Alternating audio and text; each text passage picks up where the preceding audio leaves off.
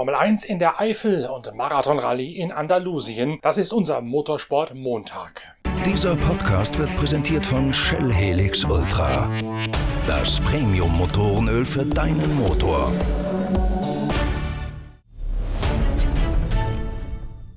Der große Preis der Eifel auf dem Nürburgring beherrscht natürlich die Schlagzeilen am heutigen Montagmorgen. Nicht zuletzt deswegen, weil Lewis Hamilton den auf ewig gewähnten Siegrekord von Michael Schumacher eingestellt hat. Mick Schumacher, der Sohn von Michael Schumacher, der seinerseits um den Freitagstest gebracht worden ist, hat deswegen einen Original-Rennhelm seines Vaters aus dessen privater Sammlung an Lewis Hamilton zur Ehrerbietung übergeben. Es gibt also jede Menge zu besprechen nach dem Winterrennen auf dem Nürburgring.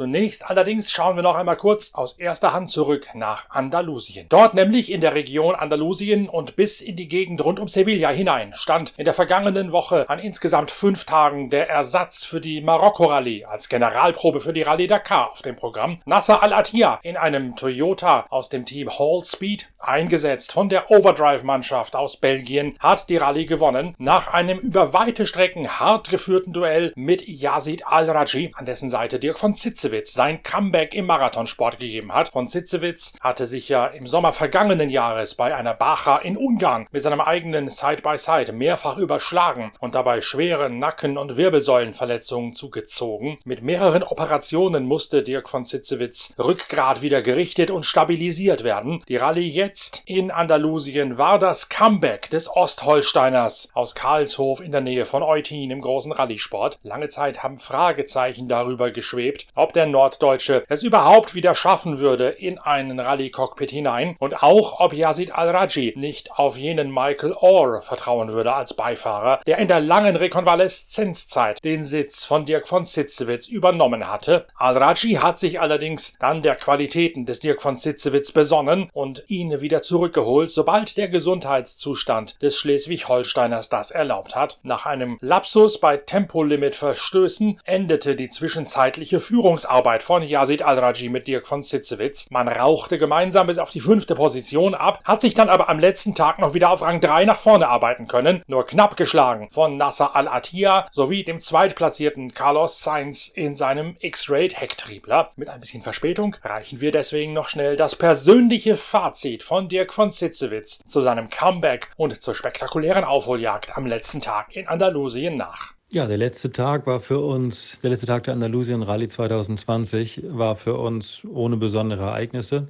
Wir sind an Platz 5 gestartet und es war klar, dass wir eigentlich keine Chance mehr hatten, weiter nach vorne zu kommen, ähm, weil wir durch den Staub mussten und Carlos eine gute Ausgangsposition hatte, ähm, ohne Staub vor sich, beziehungsweise mit schnellen Fahrern vor sich und Teamkollegen. Ähm, und daher haben wir den Tag einfach ein bisschen, ein bisschen ruhiger angegangen und haben gesagt, wir fahren das jetzt den dritten nach Hause und sind zufrieden damit. Es war ein toller Test. Ähm, es hat für uns sehr gut wieder im Auto funktioniert. Für mich war es ein super geiles Comeback und ich komme auch gut mit dem elektronischen Rotbook zurecht, das natürlich hier und da noch ein paar Schwächen hat und, oder, oder Ungewohnheiten hat für, für mich, für uns, für uns alle. Aber wichtig ist, dass es mit Yazid und mir super geklappt hat, dass der Speed da ist. Yazid ist super gefahren, super schnell. Ähm, wir haben mit Nasser auf einem, einem Level auf Augenhöhe kämpfen können. Ähm, das war also eine super, nicht nur Erfahrung, sondern super Bestätigung für, für unsere Performance-Möglichkeit. Und jetzt müssen wir sehen, dass wir unseren Schwächen noch ein bisschen arbeiten in den nächsten zwei Monaten, damit wir zu Dakar eben noch fitter sind und das nicht nur über ein paar Tage, sondern über das ganze Rennen bringen um dann um den Gesamtsieg bei der Dakar mitzukämpfen. Das ist unser großes Ziel. Und ich denke, wir haben mit diesem Rennen gezeigt, dass man mit uns rechnen muss. Und das ist super. Und ja, jetzt kommt die, die Fleißarbeit im Winter und dann sehen wir, wie es läuft. Im Ganzen war das Rennen gut organisiert, also habe ich auch schon mal gesagt, also Hut ab vor dem Veranstalter, der das in so kurzer Zeit aus, aus dem Boden gestampft hat. Ähm, das Auto hat super funktioniert, das Team hat gut funktioniert. Ähm, es war schön für mich in der ganzen Szene wieder unterwegs zu sein. Ich freue mich auf mehr.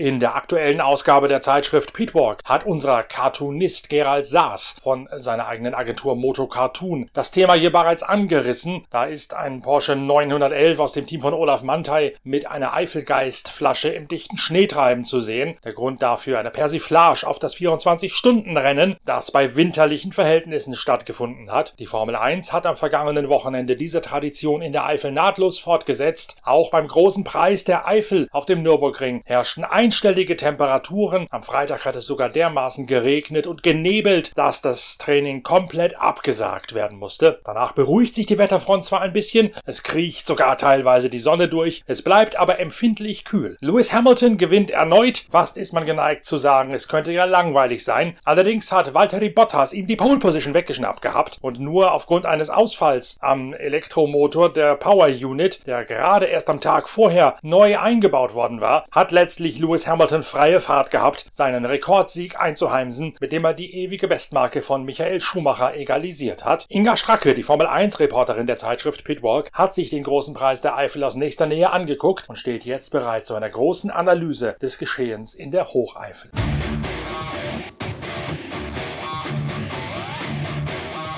Eigentlich sollten es die großen Schumacher-Festspiele werden, schon am Freitag in der Eifel. Inga, Mick Schumacher, ganz Motorsport Deutschland hat dessen ersten Test im Sauber, sprich im Alfa Romeo, ein herbeigesehnt. Dann allerdings guckte Mick Schumacher äh, durch die Röhre oder in die Röhre und sah selbst in der Röhre nichts als Nebel, also keine Chance zu fahren wegen des Wetters. Wie enttäuscht war erstens Mick Schumacher selbst, zweitens das Team und drittens die ganze Eifel. Ja, vor allen Dingen die Fans. Fangen wir bei denen mal an. Ich habe mit Leuten gesprochen, die sind wirklich sieben, acht Stunden einfache Fahrt angereist oder auch äh, fünf, sechs Stunden, also äh, äh, nur um Mick, vor allem um Mick Schumacher zu sehen, haben sich gefreut wie Wolle, dass sie Tickets gekriegt haben, dass sie nicht in dem Risikogebiet wohnen und sitzen dann da bei fünf Grad und strömendem Regen stundenlang und nichts geht. Die waren mega enttäuscht, um nicht zu sagen, einige stinksauer, weil man ja dann ganz offensichtlich für den Samstag auf einmal eine Lösung für den Rettungshubschrauber gefunden hat, äh, nämlich einfach den, den Start-Landepad etwas weiter weg zu verlegen. Und dann stellt sich natürlich die Frage bei den Fans, warum konnte das nicht vorher auch für den Freitag arrangiert werden? Äh, denn man weiß ja, dass es in der Eifel kalt sein kann, regnen kann und Nebel haben kann. Ich weiß es nicht. Ich kann mir nur vorstellen, dass die Betreiber des Rings sicher alle Hebel in Bewegung gesetzt hätten und haben, um äh, die bestmögliche Lösung zu finden, damit Mick fahren kann. Naja, die Betreiber des Rings sind, so ist mein Eindruck, auch von anderen Sachen, wo ich mit denen zu tun habe, momentan ziemlich am Anschlag. Die haben sich, glaube ich, ein bisschen sehr viel aufgeladen damit, dass sie jetzt äh, Motorsport Deutschland quasi im Alleingang aus der Corona-Starre haben führen wollen. 24-Stunden-Rennen, VLN, dann der Grand Prix, dann Rallycross. Äh, das wächst denen momentan intern im Büro alles über den Kopf. Das kann man sehr genau merken, wenn man sich mal mit denen unterhält, wenn man ein bisschen versucht, mit denen zusammenzuarbeiten. Die sind tatsächlich im Anschlag, die haben gedacht, sie können das alles schultern, sind aber jetzt überfahren, überrascht davon, wie viele Arbeiter auf sie zukamen. Nicht zuletzt natürlich auch noch durch diese, dieses bewegliche Ziel der Zuschauer, die sie erst nicht zugelassen haben, dann doch zugelassen haben, dann wegen dieser Corona-Panik teilweise nicht mehr reinlassen durften, die dann benachrichtigen mussten. Da ist, glaube ich, eine Welle von Arbeit über denen zusammengeschwappt, mhm. die letztlich dafür gesorgt hat, dass die nicht alles so umsetzen konnten, wie man das eigentlich hätte umsetzen müssen. Wobei ich glaube, dass gerade diese Sache mit dem Hubschrauber und solche Sachen ja schon eher in Formel 1 Hand liegen und nicht äh, im Betreiber. Da muss ja die Formel 1 alles immer unterschreiben, unterzeichnen und äh, prüfen. Also das ist dann natürlich noch mal mehr Arbeit, ja. Also ich kann die Fans verstehen, die traurig waren. Ich kann den Mick verstehen, der mit Sicherheit mega enttäuscht war. Ähm, ich habe gehört, dass man es jetzt versucht. Imola geht ja nicht, wegen nur zwei, weil das ja nur ein Zweitages-Event ist.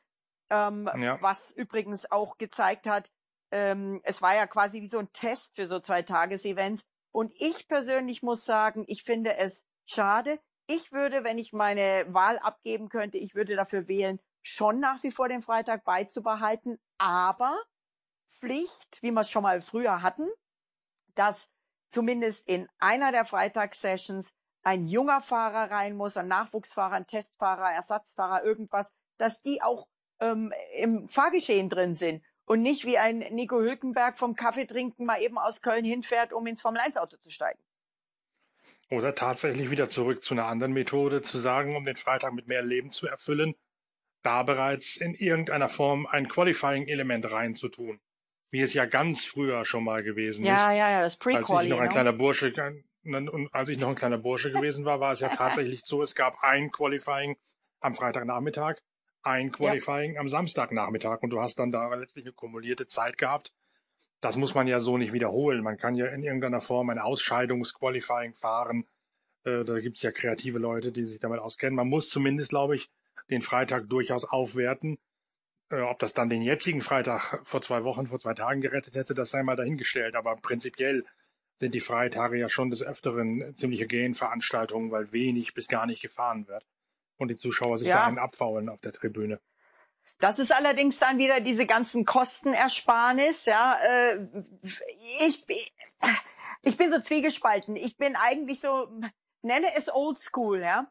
Ich finde es schade, dass die Teams nicht mehr testen können. Das sagen auch viele in den Teams. Ähm, klar, es ist natürlich angenehmer, wenn man nicht mehr so viel reisen muss und wenn man kein Testteam haben muss und wenn man weniger Geld ausgibt. Auf der anderen Seite wird alles nur noch virtuell gemacht im Simulator und im Windkanal. Über das Thema Windkanal und Ferrari haben wir ja dieses Jahr ausführlich schon gesprochen. Ähm, und ja. die jungen Fahrer haben keine Chance mehr. Früher waren die wirklich mal dann äh, ein Jahr Testfahrer. Das gibt's ja gar nicht mehr, weil der würde ja nur noch Däumchen drehen, weil er gar nicht zum Fahren kommt. Also ich bin dafür, dass man diesen Freitag ähm, nicht mehr einschränkt in Bezug auf äh, Reifen und Motor und ich weiß nicht was. Meinetwegen hat man vielleicht einen Freitags-TK, wie es ganz früher war. Ich, ich sage jetzt mal, das sind wilde, wilde Wünsche, ja, die mit Sicherheit ja. nicht in dieses ganze ähm, Cost-Cutting-Thematik äh, reinkommen, in diese Budget-Cuts reinkommen. Aber und dann wirklich setzt mindestens mindestens für die Hälfte der Zeit verpflichtend Nachwuchsfahrer da rein oder Testfahrer oder irgendjemanden, der da einfach ja. dann auch eine Chance bekommt. Und das regelmäßig. Das würde, das würde dann in der Tat diese, diese zehn Freitage entzerren. Man muss natürlich auch sagen, das Testverbot war zwar mal theoretisch eine gute Idee zum Kostensparen, hat sich allerdings mittlerweile ja auch als zahnloser Tiger erwiesen, wenn man sich mal anguckt, wie die Teams stattdessen arbeiten mit immens aufgerüsteten Superrechnern, mit Simulatorsitzungen, wo irgendwelche Fahrer da beschäftigt werden, tagelang, nächtelang Simulatorsitzungen zu machen. Letztlich ist es gar nicht so viel günstiger, als wenn man testen fahren würde. Wenn es überhaupt noch günstiger ist durch die ganze EDV-Technik, die da mit drin hängt. Da sagen ja einige Teams schon, hm, gebracht hat das jetzt brutto für netto eigentlich nichts. Die Kosten sind einfach nur anders aufgeteilt, anders gelagert, anders zu verbuchen aber sie sind trotzdem noch genauso da. Wir entwickeln das Auto jetzt halt virtuell in der Software, im Computer weiter und diese Dinger sind auch, auf gut Deutsch gesagt, schweineteuer. Da muss ein Fahrer her, der ja. das Ding bewegt, äh, virtuell bewegt ja. und so weiter. Also ich glaube, da muss man schon noch mal an einige Grundsatz, schon noch mal an einige Grundsatzentscheidungen ran und sagen, ist das alles so sinnvoll, das weiterzumachen? Oder kann man vielleicht noch mal überlegen, ob einiges, was gut gemeint war, trotzdem eher schlecht gemacht gewesen ist. Das gilt übrigens auch meines Erachtens, habe ich auch in einem Blog schon mal geschrieben, für das komplette Einfrieren der Entwicklung oder das weitestgehende Einfrieren der Entwicklung fürs nächste ja. Jahr. Das kann man mittlerweile meines Erachtens auch wieder auftauen, im wahrsten Sinne des Wortes, um dann zumindest das nächste Jahr wieder spannend zu gestalten. Denn äh, so schlimm, wie es den Motorsport zuerst zu treffen schien, hat Corona ihn dann doch nicht getroffen, zumindest die Formel 1 nicht. Also muss man auch sagen, so, es gibt jetzt durchaus die Möglichkeit, das nochmal wieder aufzuschnüren und zu sagen, wir wollen nächstes Jahr eine spannendere Formel 1 haben als immer nur Hamilton, Hamilton, Hamilton. Also überlegen wir uns, ob wir nicht doch wieder eine Entwicklung der Autos zulassen. Das wäre mal eine vernünftige Entscheidung, auch wenn man da sagen müsste, müssen wir was zurückdrehen, tralala. Ist, glaube ich, nicht so schlimm, wenn man das mal macht. Gerade in heutigen Zeiten hat man ja durchaus die Rechtfertigung zu sagen, wir haben uns das nochmal überlegt und haben gesehen, man kann es auch anders lösen. Denn so wie es jetzt ist, glaube ich, darf es auch perspektivisch nicht weitergehen, sonst verlierst du viel zu viel Interesse an der Formel 1. Es war zwar mal kurz spannend, Wohl, als Bottas da auf Pole stand, aber na, pst, am Ende war es dann doch wieder Hamilton. Wohl dem, der einen starken Technikpartner hat, der diese ganzen Supercomputer stemmen kann, denn ansonsten, äh, da hast du recht, das ist sehr kostspielig und ähm, bevorzugt in Anführungszeichen oder ist dann wieder ein Vorteil für die großen reichen Teams. Und dann äh, sind wir wieder bei dem gleichen Thema. Und auf der anderen Seite muss ich auch sagen, wieder, nenn mich oldschool, ähm, es geht dann alles in Richtung Sim-Racing. Ne? Ähm, die, die, die, die wenige Zeit, die die Fahrer jetzt tatsächlich im Auto sitzen, das ist ja wirklich so wenig, dass die, die müssen ja Sim-Racing machen, um, um sich zu trainieren. Und was macht zum Beispiel so ein Hülkenberg, der ähm, ja das letzte Rennen in, letztes Jahr in Abu Dhabi gefahren ist, dann ist er in Silverstone äh, zum Einsatz gekommen, beziehungsweise beim ersten Mal ja quasi dann nicht. Und dann hat er jetzt wieder eine Pause. Ich meine, alle Fahrer sagen ja, nichts ist vergleichbar mit the real deal, mit im Auto sitzen, gerade für den Nacken, diese G-Kräfte etc. etc. Und die können wahrscheinlich so einen Youngster nicht unbedingt wirklich so ins Auto reinsetzen, wenn der überhaupt keine Runden gedreht hat. Dazu kommt noch, das sagt ja sogar der Hülkenberg, der musste sich von Silverstone zu Nürburgring schon wieder neu im Auto einfinden, weil die schon wieder an der Lenkradelektronik einiges verändert haben. Also ähm, wie viel echtes Fahren, echter Sport ist da noch da? Naja, dieses Sim-Racing ist schön und gut. Das, äh, ich habe mal so einem Simulator selbst drin gesessen bei Porsche in dem 919 Hybrid LP1 Le Mans Simulator. Das, das Ding, was da in den Weißach steht. Cool. Das ist lustig, das ist lustig und alles, aber das ersetzt in keiner Weise, wie du richtig sagst, das Gefühl für Bewegung, das Gefühl für Kräfte, die im Auto walten, auch nicht das Gefühl für Geräusche und für Bewegungen vom Auto und von den Aufhängungen.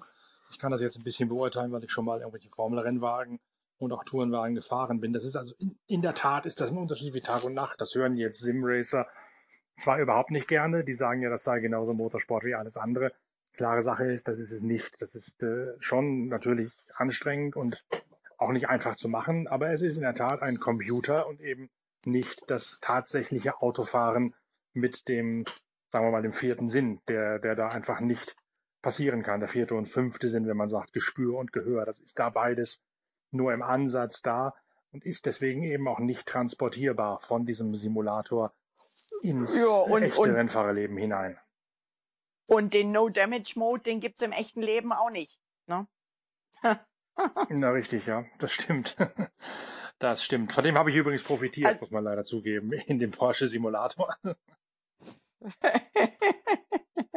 also ich würde es auch gerne mal probieren, aber ja, also wie gesagt, das sind die Meinungen gehen da auseinander. Mein, viele unserer englischen Kollegen sind zum Beispiel wirklich davon überzeugt, ja, das war das, das Nürburgring-Wochenende war deswegen so spannend, weil es nur zwei Tage sind oder waren. Da, das sehe ich nicht so. Ich sehe, dass das Wetter, dass der Ring selbst, diese Strecke und ähm, die ganzen äh, Bedingungen damit reingespielt haben. Und die Bottas Pole, das war einfach die perfekte Runde von Walter Rea. Und ähm, äh, das Rennen, wenn es da, also es hat ja zwischendurch so ein bisschen angefangen zu nieseln, aber nicht so richtig. Aber wenn es da richtig geregnet hätte, dann wäre es auch nochmal richtig zur Sache gegangen. Ja? Und Red Bull, die kommen immer mehr ran, das sagt sogar der Lewis. Also man darf nicht übersehen, dass natürlich viele von den englischen Kollegen zu Recht den neuen Grand Prix-Kurs auf dem Nürburgring, naja, so neu ist er auch wieder nicht, 84 eröffnet, aber äh, den neuen Grand Prix-Kurs im Vergleich zur grünen Hölle natürlich abtun als eine kleine, eine Mickey-Maus-Rennstrecke, ist er ja auch im Vergleich zur grünen Hölle, zur Nordschleife. Aber trotzdem ist der Nürburgring Grand Prix-Kurs nicht einfach. Das sagen alle. Der ist Nö. sowohl von den technischen Herausforderungen, vom Abtrieb her, der da verlangt wird und dem, dem äh, Downforce-to-Drag-Ratio schwierig für die Autos, als auch fahrerisch. Der sieht nur so bräsig aus im Vergleich zur Nordschleife. Also der Nürburgring, der kann schon was. Der kann die Fahrer und Autos schon vor große Herausforderungen stellen. Auch wenn man das im direkten Vergleich zur Nordschleife so nicht sieht, weil man ihn immer mit, mit dem Übervater quasi vergleicht. Also ich glaube auch, du hast recht, das Rennen ist auch deswegen einigermaßen spannend gewesen, weil die Rennstrecke es hergegeben hat. Ja, ja, sehe ich auf jeden Fall so. Ja. Äh, und ähm, ja, insofern hoffen wir mal, schauen wir mal, ähm, wie das so weitergeht, ob der Ring auch nächstes Jahr einen Grand Prix kriegt oder ob wir dann wieder in Hockenheimring sind oder ähm, was, es gibt ja im Moment noch nicht mal Spekulationen über den Kalender für nächstes Jahr. Wie sehr hat Mick Schumacher, wir haben das Thema nur aus der Fansicht ähm, gerade besprochen, wie sehr hat Mick Schumacher das Ganze jetzt genervt, vielleicht sogar seinem Vorbereitungsprogramm geschadet für eine Karriere, dass er da nur im Nebel gestochert hat, aber nicht gefahren hat? Also ich glaube, geschadet hat es ihm nicht. Der weiß, was er kann. Der konzentriert sich sowieso vor allem auf seine Formel 2. Das hat er auch gesagt und er äh, ist da auch relativ optimistisch. Und er hat auch gesagt, ähm, dass es in der Formel 2 ja gut ausschaut und es dann in Richtung Formel 1 interessant werden könnte. Auf mehr Antwort lässt er sich nicht ein. Das macht er sehr gut. Und insofern, wie gesagt, man diskutiert jetzt wohl offensichtlich im Moment, ob er vielleicht in Portimao fährt. Ich habe aber gehört, dass es wohl Abu Dhabi sein soll, dass er da das Freitagstraining fahren soll. Wie das dann alles wird mit äh, Anreise und Bahrain vorher, da fährt er ja dann in Bahrain die Formel 2, dann hätte er das auch erledigt. Ja, dann hat er das aus dem Kopf und kann ganz anders einsteigen. Und ich denke auch, dass wir nicht, wie viele spekuliert haben, irgendwie diese Woche schon eine Vertragsunterzeichnung von Mick Schumacher bei Alfa Romeo sehen werden. Ich denke, das wird auch noch ein bisschen auf sich warten lassen. Meinst du, die warten ab, wie der sich bei diesem Test schlägt? Oder ist das unabhängig davon? Oh, ähm, keine Ahnung. Also Fred Vasseur würde ihn, glaube ich, schon gern haben. Der sagt aber, dass letztendlich die letzte, das letzte Wort bei Ferrari, also Binotto, liegt. Ne? Ähm, ob die jetzt wirklich da diesen einen Test, die haben, er ist ja schon gefahren, er ist ja einen Drivers Test gefahren, er ist im Fiorano getestet, ob das ausschlaggebend ist oder einfach mh, hm, sie vielleicht auch noch mal ein bisschen abwarten, wie die Saison geht, was jetzt Kimi macht. Ich gehe davon aus, dass Kimi bleibt und ähm, vielleicht suchen sie einfach dann nur den geeigneten Zeitpunkt, das richtige Timing für diese äh, Bekanntgabe, denn ähm, ja, wie Sebastian Vettel das richtige Timing für seine Bekanntgabe des Aston Martin Vertrags mhm. gesucht und gefunden hat. glaubst du dann, glaubst du dann, die werden alle drei Ferrari Akademiker hochholen, also sprich Callum Eilert und Robert Schwarzmann und Mick Schumacher und die dann quasi mal in den B-Teams gegeneinander laufen lassen? Puh, schwere, das hängt glaube ich auch so ein bisschen davon ab, was jetzt Hülkenberg zum Beispiel, wo der hingehen könnte. Der ist für mich ein heißer Kandidat für Red Bull, muss ich jetzt sagen. Ähm, er hat Uch. selber gesagt, Haas ist ein schöner Name, aber er hat das jetzt, seine Augen haben nicht so wirklich geleuchtet äh, oder, oder verraten, dass er jetzt da hingehen würde. Äh, und dann wäre es tatsächlich so, dass ja bei Haas vielleicht zwei Autos frei werden und man könnte da Eilert und Schwarzmann reinsetzen. Ob man das Günther Steiner oder er sich das antut, zwei Youngster reinzuholen, ich weiß es nicht. Also ich glaube, in der Hinsicht ist die Fahrerfrage spannend. Bei Alpha sehe ich eine Paarung Mick und Kimi als eine sehr coole Sache an. Ja, das hatten wir ja eigentlich letzte Woche schon beschlossen, dass das so kommen sollte als wir uns unterhalten haben über die Perspektive, die Raikön da auch bringen kann. Äh, jetzt siehst du Hülkenberg bei Red Bull tatsächlich, ja? Also äh, ich habe von aus Österreich gehört, dass ähm, anscheinend Dr. Marco gesagt hat, dass man, aber wie gesagt, das, das, da habe ich jetzt über über dritte, vierte Ecken gehört, aber es klingt nicht ganz unwahrscheinlich, dass man wohl mit Hülkenberg eigentlich redet und und und verhandelt, ob er ähm, Kommentator bei Servus TV werden wird, die ja die Hälfte der Rennen vom ORF sozusagen übernehmen. Und jetzt man sich wohl überlegt, ob äh, Herr Hülkenberg nicht besser im Cockpit als vor dem Fernsehmonitor aufgehoben wäre. okay. Ich meine, dass, dass die Sache mit Albon war schon, schon eigenartig im, im, im, am Nürburgring, ja, dass man den auf einmal gleich rein in die Box geholt hat. In England hat man sofort spekuliert, ob das quasi ein, äh, ob, ob äh, wie der Engländer so schön sagt, ob man Albon da gegroundet hat ich, ich kann mir nicht vorstellen, dass Red Bull den Albon in die Box holt und nicht weiterfahren lässt, wenn man wertvolle weitere Kilometer hätte fahren können, um irgendwelche Infos übers Auto noch zu kriegen. Also das glaube ich jetzt nicht. Man holt jetzt nicht einen Fahrer als Bestrafung an die Box, aber war schon alles ein bisschen komisch. Hm, erklär doch mal, was da komisch gewesen ist. Ja, dass man den halt einfach, dass der reingeholt wurde an die Box und es wurde auch nicht viel drüber gesagt und ähm, auch so, ja, wenn man so die letzten Rennen anguckt, auch dass über Gasly für Red Bull eigentlich gar nicht gesprochen wird. Gasly scheint, was ich so höre, bei Alpha Tauri weiterhin gesetzt und nicht zum Aufstieg äh, vorgesehen zu sein. Aber wie gesagt, das ist, es wird so wahnsinnig viel spekuliert und es ist ehrlich gesagt unheimlich schwer. Das weißt du selbst auch am besten, wenn du nicht da bist, wenn du nicht einfach mal auch mal die Leute von Aug zu Aug ja. sehen kannst. Ja, ja. ja ob, ob das ein Franzos ist, ein Dr. Marco oder ähm, auch ein Christian Horner. Die, du kannst ja auch immer viel aus der Körpersprache und aus, aus der Mimik lesen, egal was sie dann sagen. Und das, das fehlt so. Deswegen muss ich ehrlich sagen, ich tue mir schwer und ich kann immer nur so auch so ein bisschen auf das hören, was die sagen, die vor Ort sind. Das sind nicht viele. Und die können ja auch nicht reden, sondern die sind ja auch nur mit irgendwelchen Videokonferenzen mit den Menschen verbunden. Oder passen sie illegalerweise abseits des Fahrerlagers ab, was ja auch einige mittlerweile machen natürlich. in der Aktion. Ich weiß von einigen, ich weiß von einigen, die genau das machen, die sagen, naja, was sollen wir uns, was sollen wir uns damit rumärgern, im Pressezentrum zu sitzen? Das bringt uns nichts. Wir warten lieber auf dem Parkplatz oder treffen uns später am Abend oder früh am Morgen mit den Leuten und, und äh, reden dann so mit denen. Das kann man natürlich auch machen. Das ganze System hakt natürlich jetzt doch ziemlich. Und man muss sich auch wirklich fragen, ob das alles noch so sinnvoll ist, wie das momentan da weitergeführt wird. Ich glaube auch, dass es der, der Außenwirkung in der Formel 1 inzwischen nicht mehr gut tut, was die da machen mit der Corona-Geschichte. Weil halt so viele Sachen oh. ins Spekulative abgeleiten, wie du richtig sagst, dass man sagt, das ist eigentlich mittlerweile alles ein bisschen sehr, sehr wunderlich. Und viele Sachen sind mittlerweile auch schlicht falsch, die von Dritten vermittelt werden, weil sie einfach zu Hause sitzen und denken, es müsste ja so sein oder es könnte ja so sein, also muss es sich auch so ereignet, haben. Also da müsste man auch mal drüber nachdenken, ob man das nicht ein bisschen sinnvoller gestalten kann.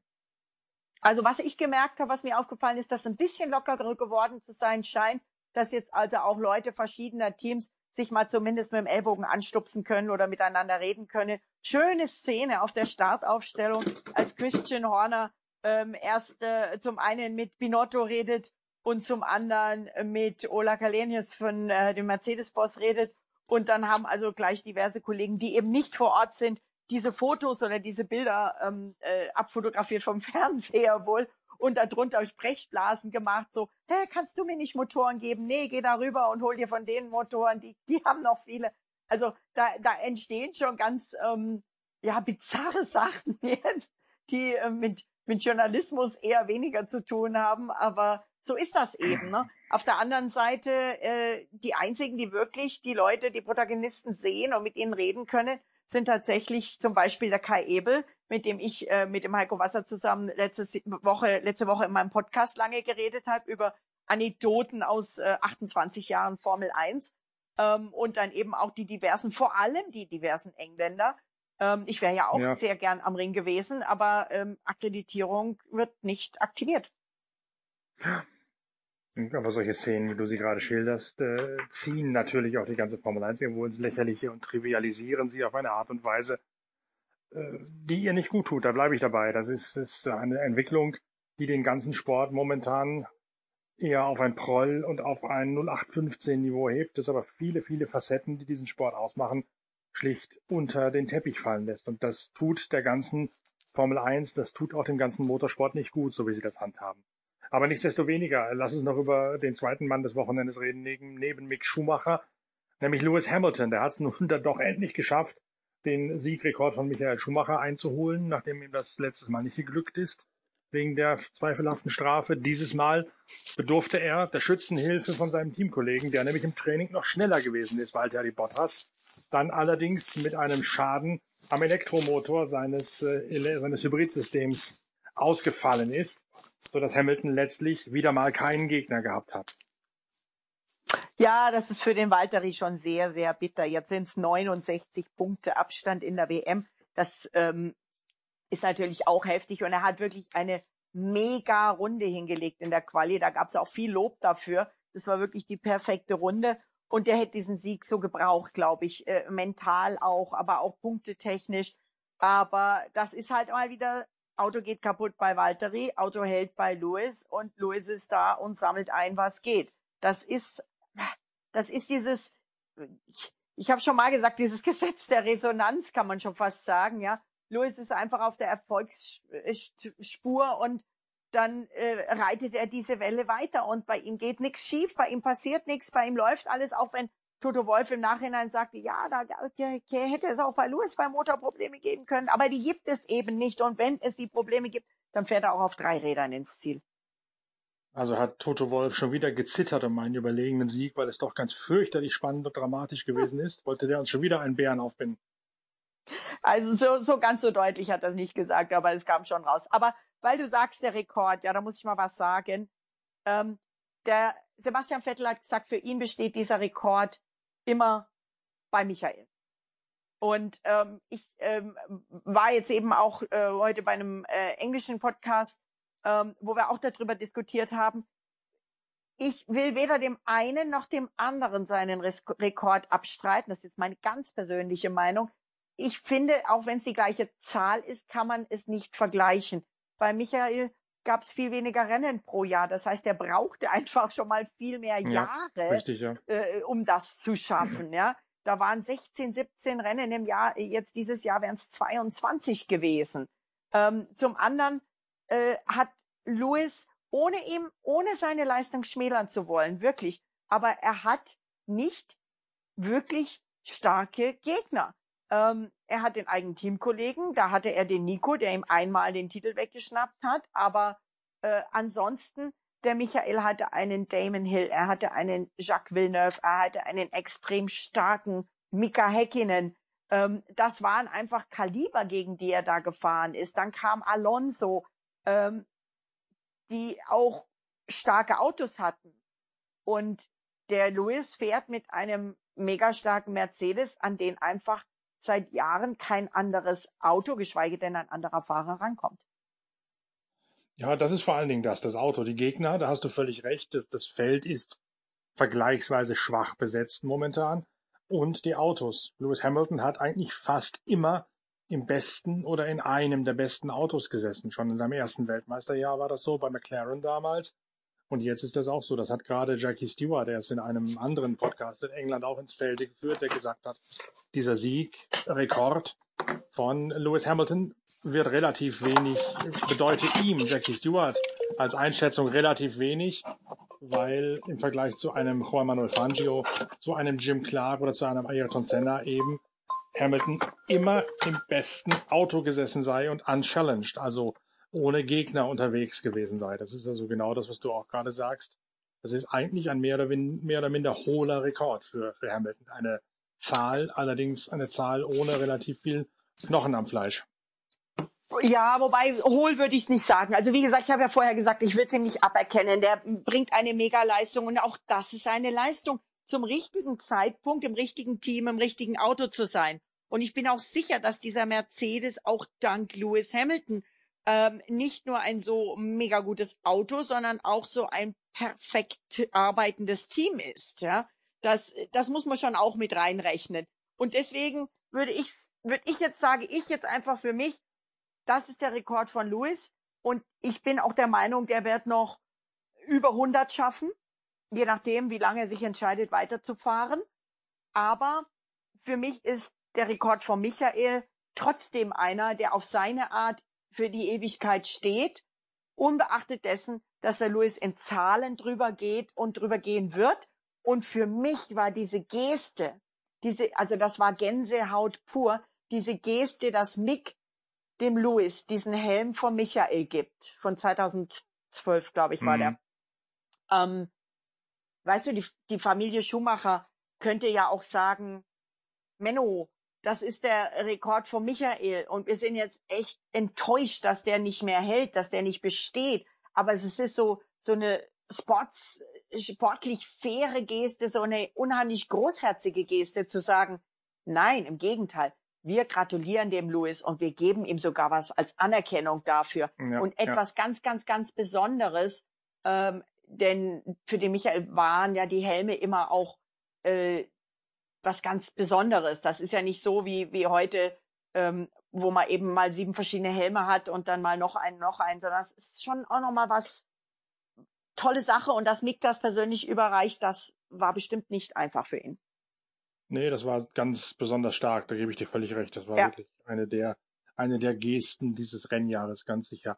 Du sagst aber auch in deiner Wahrnehmung Red Bull, also Max Verstappen natürlich als, als Einzelkämpfer, komme jetzt Mercedes langsam näher und näher? Siehst du da Spannung am, am Horizont aufkommen?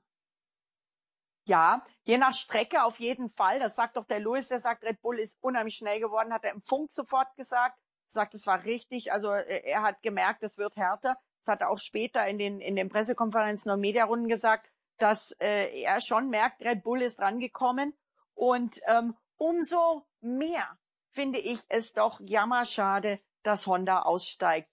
Denn eigentlich zeichnet sich da was ab, dass äh, das in Richtung äh, Kampf und Fight und, und Spitze geht.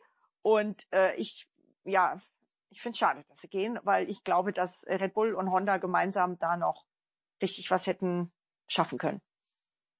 Dann lass uns noch kurz, bevor uns die Zeit davonläuft, das Thema Nico Hülkenberg streifen, der in Köln im Café gesessen hat und dann einbestellt wurde. Einbestellt wurde, weil Lance Stroll die meiste Zeit auf der Toilette verbracht hat. Ja, da möchte ich jetzt nicht so ins Kopfkino gehen, ne? Zumindest, also bei Nico Hülkenberg und dem Kaffee ja, bei dem anderen nein.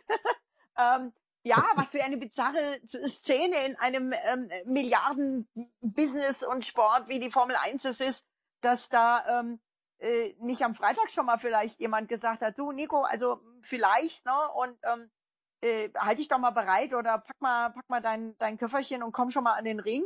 Äh, und er eigentlich am Samstag einen Kaffee getrunken hat und geplant hat, dann in den Ring zu fahren, um als äh, äh, äh, Fernsehexperte da irgendwie am Nürburgring bei RTL on, on Air zu sein. Und dann ruft Ottmar Safnauer ihn an und sagt, du, ähm, es wäre schön, wenn du an den Ring kommst und nicht erst in fünf Minuten, sondern jetzt sofort. Dafür hat er sich sehr, sehr gut geschlagen, muss man sagen. Mega. 20. Startplatz, das sah ein bisschen aus wie P, aber dann kam natürlich die Aufholjagd bis auf Rang 8 im Rennen. Mega. Also Hülkenberg wieder mal super Visitenkarte abgegeben. Aber nochmal, ähm, warum? Ich frage mich wirklich. Also ich meine, der offizielle Ersatzfahrer Stoffel van Dorn, sowohl für Racing Point als auch für Mercedes. Und in, in einer Zeit wie dieser, wo ja mit einer Pandemie ähm, durchaus es schon mal vorkommen kann, vielleicht noch, noch ein bisschen eher gefährdet, um das jetzt mal vorsichtig auszudrücken, als zu anderen Zeiten, dass ein Fahrer, einer von vieren wohlgemerkt, ähm, nicht antreten kann. Bei ähm, Lance Stroll hat man also mehrere Corona-Tests gemacht, die waren alle negativ. Es ging ja eigentlich schon seit Russland nicht gut. Wahrscheinlich hat er sich den Magen verdorben. Ähm, aber, äh, und das wohl gehörig. Aber äh, dass man da nicht jemand mehr parat hat, das verstehe ich ehrlich gesagt nicht. Hm, weil die Stoffel von Dorne dafür brauchen, das ist dann gleich der nächste Wahnsinn, zurückkommt auf den Eingang unseres Gespräches, weil sie Stoffel von Dorne dafür brauchen, parallel zu den Fahrern diesen Grand Prix im Simulator zu fahren, gegenzufahren. Das ist denen offensichtlich wertvoller als den, äh, also es ist, es ist Mercedes wertvoller, ihn im Mercedes-Simulator rennen zu lassen, als ihn auszugeben an, an äh, Ottmar Schaffnauer, an BBT Racing Point als Ersatzmann. Das glaube ich ganz bestimmt. Hm. Aber auch das ist ja kurios, oder? Klar, natürlich ist es kurios. Es ist wieder, wir sind dann wieder, drehen uns quasi im Kreise, haben das Ganze jetzt in, in die Nussschale einer guten Reportage gelegt, wie man das journalistisch macht, zu sagen, so, diese ganze virtuelle Fahrerei zeigt da, beißt sich spätestens jetzt in den Schwanz, wo man sagt, man braucht diesen Rennfahrer nicht zum Rennen fahren, wenn es darauf ankommt, sondern zum Computerfahren. Ob das dann noch Motorsport ist, wie du es richtigerweise in Frage gestellt hast, das können ja mal unsere User und unsere Zuhörer sich überlegen. Ja, also es ist, ähm, ich weiß es nicht. Das geht dann wieder in die Richtung, was ich vorhin gesagt habe, Freitagstest, und ähm, junge Fahrer, Nachwuchsfahrer, Testfahrer, so wie es früher war. Und dann hat man auch immer jemanden parat. Aber das ist ja der Irrsinn, der momentan hinter den Kulissen läuft, den viele nicht mitkriegen. Man wirklich sagt, es sitzt während des ganzen Rennwochenendes ein Fahrer im Simulator, fährt mit, fährt parallel, fährt andere Abstimmungsvarianten, andere Dämpferkennlinien, andere Hybrid-Mappings, andere Motor-Mappings, andere Stabis, alles mögliche, andere Flügeleinstellungen und vergleicht das in Echtzeit, während Hamilton und Bottas äh, durch die Gegend fahren auf dem Nürburgring, fährt Van Dorne im Simulator in Brackley auf dem Computer im Nürburgring durch die Weltgeschichte. Und es gibt einen permanenten Datenaustausch hin und her zwischen Ring und Brackley. Ist natürlich nicht nur bei denen so, ist bei Red Bull genauso, ist bei Renault so, ist bei Ferrari so.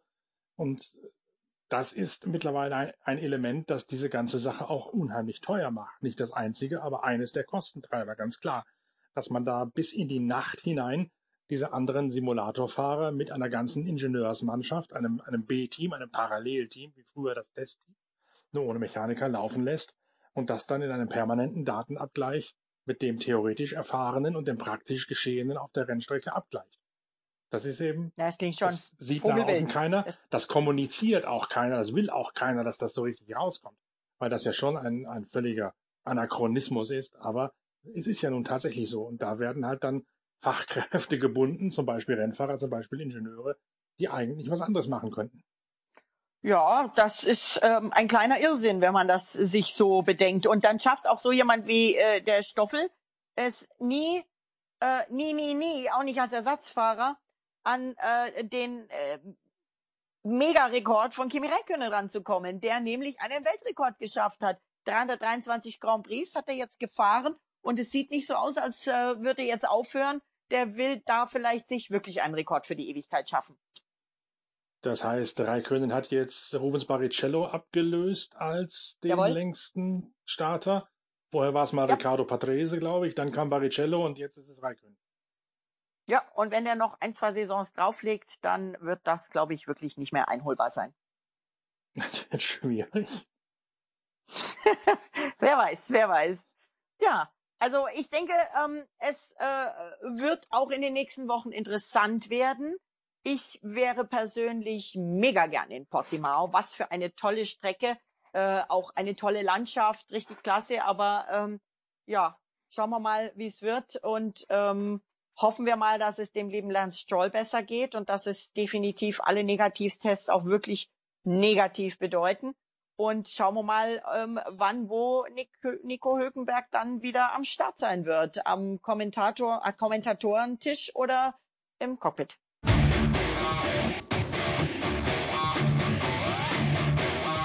So viel mit dem schnellen Podcast mit der Formel 1 und der Marathon Rallye aus Andalusien. Wir machen demnächst schon weiter mit der nächsten Episode von Wheelie mit allem Wissenswerten vom MotoGP Wochenende aus Le Mans. Dort wird dann Sandro Cortese wiederum mein Ansprechpartner als Experte für die große Analyse sein. Es lohnt sich also neben Pitcast auch Wheelie zu abonnieren. Dann habt ihr das volle Programm aus Expertenanalyse von vier und zwei Rädern. Bis es soweit ist, wünsche ich viel Spaß mit der neuen Ausgabe der Zeitschrift Pitwalk. Bis bald bald. Danke fürs Reinhören. Euer Norbert Ockenger.